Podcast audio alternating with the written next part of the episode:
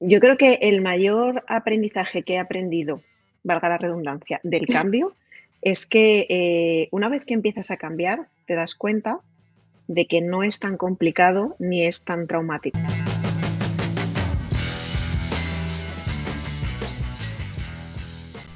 Hola crack. Buenos días, buenas tardes y buenas noches. Bienvenidos al sexto episodio de Escuela de Cracks, podcast que surge de mi canal de YouTube Educando con Cerebro, donde encontrarás todo lo que necesitas saber sobre cómo detectar y potenciar tus talentos. En el episodio de hoy te presento a Ida Poppins, que ayuda a cientos de personas a entender con un lenguaje claro y simple los entresijos de la economía en su canal de Instagram Aida Poppins. ¿Estás preparado?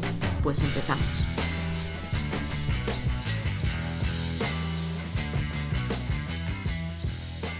Hola Ida, muchísimas gracias por acompañarme en este episodio del podcast.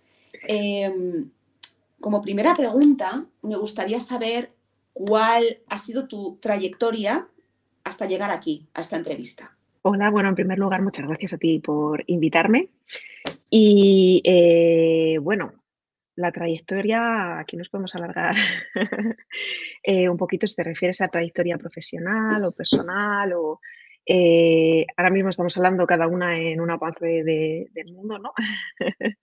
Eh, me acabo de mudar a Miami eh, y, bueno, pues mi trayectoria personal y, profesional ha pasado por muchas etapas distintas que creo que al final es un poco el punto de conexión ¿no? que, tenemos en, en, este podcast. ¿no? Inicialmente yo eh, empecé estudiando incluso algo que no tenía nada que ver con a lo que me he dedicado la mayor parte de mi vida. Me he dedicado al sector bancario, estuve trabajando en una entidad financiera durante muchos años. Eh, sin embargo, yo la primera carrera que empecé estudiando fue turismo. lo que pasa es que estudié esa carrera, me di cuenta de que pues no era exactamente lo que me quería dedicar Decidí después de eso estudiar eh, eh, otra carrera, terminé trabajando en una entidad financiera y cuando llevaba muchos años trabajando allí, pues me di cuenta que tampoco era exactamente a lo que yo me quería dedicar. Dejé mi trabajo, junto con mi pareja nos mudamos a vivir a Reino Unido y hemos estado allí siete años y ahora nos hemos mudado a Estados Unidos. Muy bien. Em, Tú has pasado por varias etapas bien diferenciadas, turismo, entidad financiera, Reino Unido y ahora Estados Unidos, Miami. Perfecto. Llegados a este punto, mm, ¿qué has aprendido de ti misma en todo este trayecto? Desde aquella ida que estaba estudiando turismo hasta la ida que está ahora mismo viviendo en Estados Unidos. Pues para mí es fundamental continuamente en mi vida eh, intentar ser lo más feliz que pueda y lo más plena que pueda. Entonces, mm, algo que me he dado cuenta es que muchas veces, eh, sobre todo a nivel profesional, ¿no? porque al final la parte profesional de nuestra vida es muy importante, necesitamos trabajar porque necesitamos dinero para vivir y el trabajo nos ocupa muchas horas de nuestra vida. ¿no? Eh, pero muchas veces el trabajo a lo mejor pues, no nos hace felices o nos lleva incluso a infelicidad en el resto de nuestra vida. ¿no? Entonces, creo que no pasa nada por hacer cambios a nivel laboral, ya sea cambiar de empresa, cambiar de profesión, cambiar de país. Es decir, no pasa nada si eso nos lleva hacia las metas que tengamos a nivel personal o profesional. Has hablado de cambios. Estos cambios te habrán originado aprendizajes. Cuéntame un poco más de eso. ¿Qué tipo de aprendizajes, qué tipo de talentos, qué tipo de habilidades has aprendido en todo este proceso? Yo creo que el mayor aprendizaje que he aprendido, valga la redundancia, del cambio, es que eh, una vez que empiezas a cambiar, te das cuenta de que no es tan complicado ni es tan traumático. Es decir, cuando alguien nunca cambia nada, hacer cambios resulta muy difícil, ¿no? Es como alguien que siempre ha vivido en la misma casa durante toda su vida, cuando se cambia a otra casa, es muy complicado porque tiene un componente emocional, estresor, etc. Pero una persona que cada dos años se cambia de casa, llega a un punto en que lo ve con una cierta normalidad, ¿no? Lo mismo pasa con el entorno laboral, ¿no? O con el entorno profesional. Si yo siempre me he dedicado a lo mismo, siempre he estado trabajando en la misma empresa, hacer un cambio es muy estresante. Y muchas veces quizás lo querría hacer, pero es que me da tanto miedo que no lo hago, ¿no? Pero una vez que los empiezo a hacer, me doy cuenta que igual que hago un cambio, puedo hacer otro y luego otro, ¿no? Y no pasa nada. Al final es a lo que cada uno se acostumbra. Entonces, para mí, eh, el mayor aprendizaje desde el momento en el que empecé a hacer tantos cambios es que llega un momento en que te adecuas, te, habitúas a hacerlos y ya no resultan tan complicados. Muy bien. La flexibilidad un poco, ¿no? Que te vuelves mucho más flexible. Totalmente. Em, ¿Qué entiendes por talento? Yo creo que es eh, aquello, iba a decir innato, pero no necesariamente, aquello innato, aquello que se trabaja, que cada uno tiene como una especie de don. Eh, muchos probablemente no sabemos cuál es el talento que tenemos. A mí me pasaba la, la, primera, es decir, yo terminé de estudiar el instituto y yo no sabía ni cuál era mi talento, ni sabía lo que me quería dedicar, ni, es decir, me encontraba, me encontraba como con tantas opciones que no sabía cómo, qué buscar porque no sabía cuál era mi talento, ¿no? Pero en el fondo todos tenemos algo que se nos da bien o algo que podemos trabajar. Es decir, a lo mejor a mí no se me da bien algo especialmente, pero sí que me gusta ese hobby o esa trayectoria profesional y al final, si yo lo trabajo y lo trabajo y lo trabajo, lo puedo convertir en un talento. Claro, nos, nos ha costado encontrar el talento porque tampoco nadie nos ha ayudado a trabajarlo y a saber ¿no? que, que, realmente lo podíamos tener. Entonces al final nos lo hemos encontrado un poco eh, sobre la marcha. ¿no? Entonces, mmm, yo creo que probablemente por cosas que comparten las diferentes eh, profesiones que he tenido, eh, comunicar de alguna manera, de distintas formas, puede que sea el primer talento que yo me di cuenta que tenía, pues desde que hablaba con los clientes en el banco hasta cuando estuve trabajando en tema de formación, hasta con eh, mis canales de redes sociales ahora mismo. Es decir, que al final no tienen nada que ver unas cosas con las otras, pero me di cuenta de que la comunicación es algo que está todo, ¿no? Es, es quizás el punto de unión ¿no? en todos ellos. ¿En qué momento te diste cuenta de que eras buena comunicando? ¿Podrías identificar un momento concreto? Hablabas de cuando hablabas con los clientes, hablabas de formación, de las redes sociales. ¿Podrías identificar un momento concreto en que dijiste, ah, pues a lo mejor esto no se me da tan mal?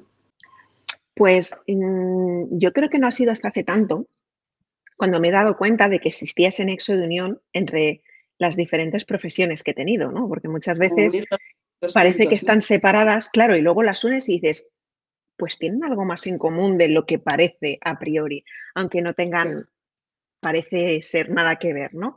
Eh, pero sí que es verdad que quizás cuando estaba trabajando en el banco, eh, sí que me di cuenta que el contacto con el cliente para mí era muy importante y que la manera en que comunicaba para los clientes era muy importante también. Quizás ese fue el momento en el que fui consciente de ello. Muy bien. Um, curiosamente, la gente te suele asociar con el tema de la economía. Eh, yo supe de tu existencia a través de mi hermana que me hablaba, guay, hay una chica que sabe un montón de economía, tal, pero curiosamente me decidí a contactar contigo a raíz de unos stories que subiste en Instagram acerca de una temática muy diferente y era que decidiste dar un paso al frente y compartir tu afición por, por la pastelería. Entonces, tengo que reconocer que pensé eh, que eras una crack, bueno, hago un pequeño inciso, este podcast se llama Escuela de Cracks porque para mí ser un crack es una persona que ha identificado, bien porque le han ayudado o bien de una manera casual, como es en tu caso, sus puntos fuertes, sus talentos, habilidades, como lo quieras llamar, y ha sabido integrar todas estas cosas dentro de sí misma y lo sabe y sabe potenciarlo y sacarle el máximo partido en todas las facetas, ¿no? Em, el caso, subiste unos stories acerca de, tu fascinación por la pastelería y dije, jo, qué guay, porque poca gente es capaz de mostrar más cosas de las que su expertise, su experiencia profesional les dicta, ¿no? Em, ¿Qué te llevó a empezar a interesarte por el mundo de la pastelería? Pues eso sí que fue un completo hobby. Yo estaba trabajando en el banco y al final, pues era un trabajo muy estresante, eh, que Sí. me absorbía muchísima energía y, eh, pues que llegó un punto en que me generaba, pues eso, ansiedad, etcétera. Entonces, eh de manera casual, pues me apunté a un curso de pastelería y me di cuenta de que cuando estaba cocinando, pues como que me evadía y no pensaba tanto en en el trabajo, ¿no? Porque al final el el para mí el trabajo empezaba a ser un problema cuando no se ceñía solamente a las horas de trabajo, sino que absorbía el 100% del tiempo de mi vida, ¿no? Porque no era capaz de desconectar nunca. Entonces, la pastelería me permitía eso, desconectar y empezar a ver que podía además, eh, ser buena en otra cosa, ¿no? Es decir, que no era solamente no solamente tenía que tener una trayectoria, eh, profesional es en el tema financiero, ¿no? Sino que yo luego podía llegar a casa y hacer unas tartas, eh, buenísimas, ¿no? Que toda la gente de mi entorno, pues valoraba, ¿no? Y era como, es que puedo ser buena en varias cosas y puedo formarme en varias cosas. Es decir, puedo estar un miércoles haciendo una formación acerca de seguros y el sábado estar haciendo una formación acerca de modelado de flores de azúcar y no pasa nada, ¿no? Y todo es compatible. No solamente es que yo podía tener un hobby, eh, que no tenía nada que ver con mi trabajo y que podía ser muy buena en las 2 cosas, es que incluso yo podría, en un momento determinado, dejar mi trabajo y cambiar de profesión totalmente y dedicarme a eso otro, porque podía ser igual de buena haciendo tartas que lo era, eh, vendiendo productos financieros, ¿no? Es decir, que no tenía por qué ceñirme solamente una cosa y que algo que había nacido de la nada y que yo a priori podría pensar que no tenía ningún talento para la pastelería o que no era algo que me hubiese llamado la atención en el pasado, podía convertirse en un hobby o en una profesión y podía ser buena en ello. Eso fue lo que lo que más me, eh, me influyó y probablemente incluso a lo largo del tiempo ha seguido estando allí, ¿no? Porque yo ahora, pues lo que hablábamos al principio, ¿no? Me doy cuenta de que puedo cambiar fácilmente o puedo tener varias, eh, o sea, he podido cambiar varias veces de profesión o puedo tener hobbies y profesión que no tienen nada que ver y está totalmente integrado y para mí es normal. ¿Por qué crees que hay tanto miedo al cambio? Yo creo que, eh, especialmente en España, en la en la sociedad española, hay mucho miedo porque se hace poco cambio, en general, porque somos, eh, quizás vivimos en en una sociedad en la que por la situación social y económica que hay, pues no cambiamos demasiado. Tampoco tenemos que elegir demasiado, porque muchas cosas nos vienen dadas. Es decir, muchas veces, pues el trabajo que tenemos es en el que nos cogieron, porque no hay mucho trabajo y entonces, pues fue en el que nos cogieron y llevamos un montón de años y tenemos miedo a cambiar porque, eh, tampoco sabemos si vamos a encontrar otro trabajo o si nos cambiamos de trabajo a otro sitio y estamos descontentos, pues, eh, nos va a costar volver a cambiar de trabajo porque no hay mucho trabajo. Entonces, nos da miedo, eh, tener que, elegir, ¿no? Muchas veces incluso hay mucha gente que es en plan que a mí hay amigos que me lo han dicho: "Estoy mal en el trabajo, ojalá me echaran, pero yo no quiero tomar esa decisión, porque si la tomo yo, la culpa es mía". Guau. Si la toman ellos, ya no ya no es mi culpa, ¿no? Entonces, al final eso nos demuestra que en España, pues, no estamos habituados al cambio. Entonces, cuando alguien de repente, eh, pues, eh, muestra algo que choca tanto con lo que a lo que tú estás acostumbrado, eh, pues, es normal que haga clic, ¿no? Y que la primera el primer pensamiento que te resuene, a lo mejor, pues, sea como un poco de sorpresa o de crítica, ¿no? A veces, pues, nos lo tenemos que hacer pensar, ¿no? Y decir: "Pues no debería de ser raro esto", y hay otra gente, pues, que lo dice en voz alta, ¿no? Y que parece que les choca que tú puedas tener profesiones distintas o hobbies distintos, ¿no? O o, mm, que en el fondo todos todos lo hacemos, ¿no? Es decir, tú trabajas, pero tú no eres las 24 horas del día lo que tú eres en el trabajo. Tú fuera del trabajo también eres una persona que va al supermercado a comprar, que le gustará un programa de televisión o tendrá un hobby o es decir, y, y es que es lo normal porque somos personas, ¿no? Pero es verdad que como no estamos muy acostumbrados al cambio, eh, creo que mucha gente cuando ve eso, que en cierto modo es la normalidad, pero ve que alguien lo muestra muy abiertamente, les choca. Y especialmente creo que sucede más cuando somos mujeres. En el, mundo laboral ¿no? en el que yo me muevo, es verdad que al final el tema financiero, pues hay muchos más hombres que mujeres. Y además eh, con una imagen muy marcada, ¿no? Desde los bancos, etcétera, ¿no? Que siempre es pues esa imagen de un hombre vestido sobriamente, ¿no? Muy profesional, etcétera. Y quizás, pues, por ejemplo, la manera que yo tengo de comunicar la economía es un poco lo opuesto, ¿no?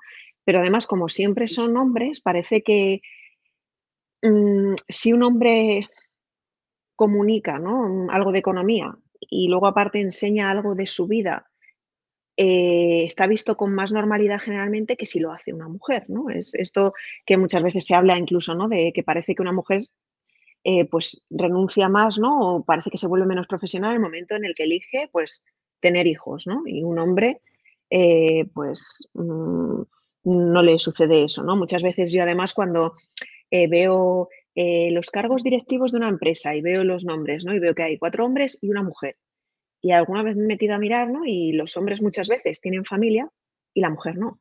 Porque claro, la mujer tendría que haber elegido entre una cosa y otra, ¿no? Y muchas veces los hombres no lo tienen que hacer.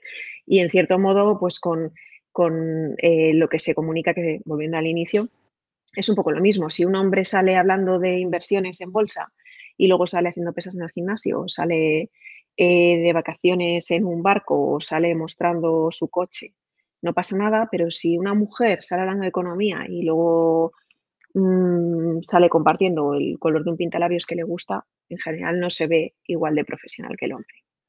Una vez has dado este gran cambio, este segundo gran cambio, si podemos llamarlo así, el primero podríamos decir que fue cuando viniste al Reino Unido, este segundo cuando has empezado aquí tu vida en, en Estados Unidos, ¿qué diferencias encuentras con aquella ida que trabajaba en el banco con la ida de ahora? Soy una persona mucho más flexible y que se adapta a las circunstancias y que se adapta a los cambios e incluso que los busca de una manera mucho eh, más proactiva, totalmente. A mí me pasa mucho, por ejemplo, ahora con este cambio, que mucha gente de mi entorno en redes sociales me han dicho, madre mía, em, mudarte a Estados Unidos estando embarazada o madre mía, te mudas allí, eh, dejas tu casa de Reino Unido y te mudas allí sin tener ya una casa o eh, sin tener un coche o... Y al final, claro, cuando realizas tantos cambios, pues al final te vas adaptando y no te crean el estrés que, te, que me habrían creado cuando yo estaba en el banco y llevaba ocho años trabajando en el mismo sitio y tenía mi hipoteca y tenía mi casa y mi vida era todos los días igual. En ese momento, un cambio mucho más pequeño me habría resultado mucho más estresante y ahora mismo, porque el mayor miedo a hacer un cambio es a que salga mal. Es decir, si tú a alguien le dijeses, mira, tú estás mal en el trabajo, pero tú vas a cambiar este trabajo y vas a estar bien seguro, seguro, o sea, te lo garantizo, esto está garantizado por escrito, y si no, te devolvemos el dinero, Pues eh, la persona no tendría miedo a hacer el cambio, pero el miedo es a la incertidumbre. Pero cuando tantas veces te enfrentas a la incertidumbre y te das cuenta de que sale bien, llega un momento en que ya no tienes tanto miedo. Porque dices, jolín, si es que al final las cosas acaban saliendo. Entonces, yo creo que por eso lo hacemos con más facilidad, porque ya nos hemos demostrado muchas veces que los cambios acaban funcionando, que es diferente a alguien que le guste o no el cambio. Hay veces que hay que hacernos mirar de no me gusta el cambio porque me da miedo, porque no es algo que haga habitualmente, o no me gusta el cambio porque en realidad a mí me gustan las cosas que, tengo. Yo alguna vez he hablado de esto en redes sociales, ¿no? Que no es que, porque también parece que últimamente, esto que decías, ¿no? Hay que salir de la zona de confort, hay que... Y hay gente que a lo mejor es feliz con su vida y no necesita hacer esos cambios. Lo que tenemos que mirar es cuando no somos felices, que no nos que no nos cohibamos de hacer cambios por tener, eh, por tener esos miedos a no haberlos hecho nunca. Yo, por ejemplo, cuando estaba en el banco, yo personalmente no me sentía feliz. También es verdad que porque a mí una vida muy rutinaria no me gusta. Entonces yo cuando empecé a trabajar allí y me di cuenta que mi vida era todos los días igual, de lunes a viernes, con el mismo horario, en el mismo sitio, a mí eso me generaba un poco como de ansiedad pensar que, el resto de mi vida hasta cumplir 65 o 67 o cuando nos vayamos a jubilar eh, iba a ser siempre igual. A mí eso me generaba como un poco de ansiedad, pero yo entiendo que hay gente a la que le genera lo contrario y pensar en tener un trabajo fijo o estudiar una oposición para tener siempre esa estabilidad es lo que a ellos les da la felicidad. Entonces no puedes llegar y decir, la imagen es yo quiero ser como esta persona porque esta persona hace esto y yo quiero hacer lo mismo. Es qué es lo que a mí me da la felicidad y qué tengo que cambiar para conseguirlo. A lo mejor lo que tengo ya me hace feliz, pero lo importante es, si no me hace feliz, voy a hacer esos cambios me parece muy, muy, muy, muy importante este mensaje que acabas de lanzar, ¿no? Cuando no somos felices, que no nos escribamos a hacer cambios.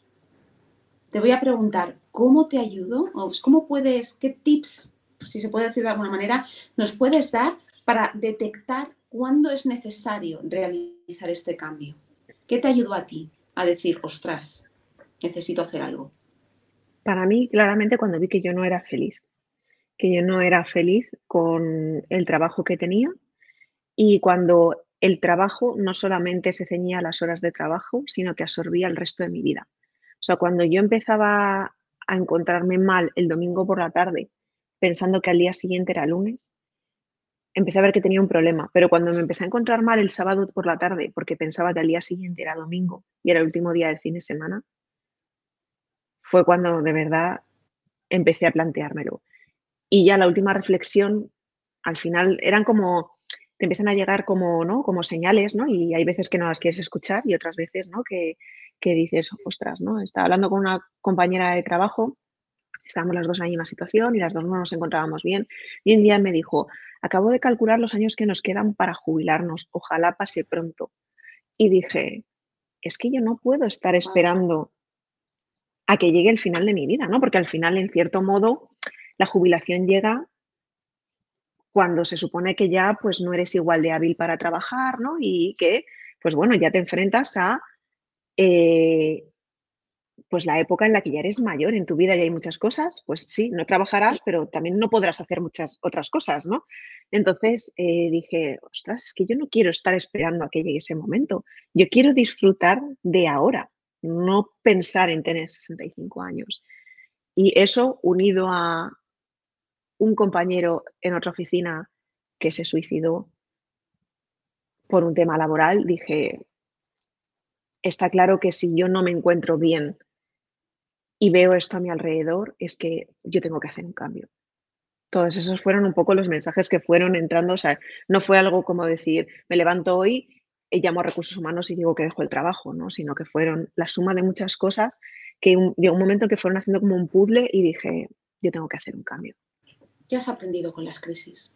He aprendido muchísimo. Yo creo que al final son necesarias porque yo un día hablando con una amiga yo decía, hay veces que, o sea, el cuerpo es como que empieza como susurrándote, ¿no? En plan, pues no estoy bien, algo está fallando, luego te habla y luego ya te grita, ¿no? Y hay veces que hasta que no llega ese punto en el que en el que te grita, no eres capaz de, pues eso, de, de tomar cartas en el asunto. Yo tuve que esperar hasta ese momento hasta estar, pues eso, muy mal a nivel ansiedad, eh, para darme cuenta, ¿no? De que no merece la pena. Hay ciertas cosas que, hay que, que tienen un límite y que no merecen la pena.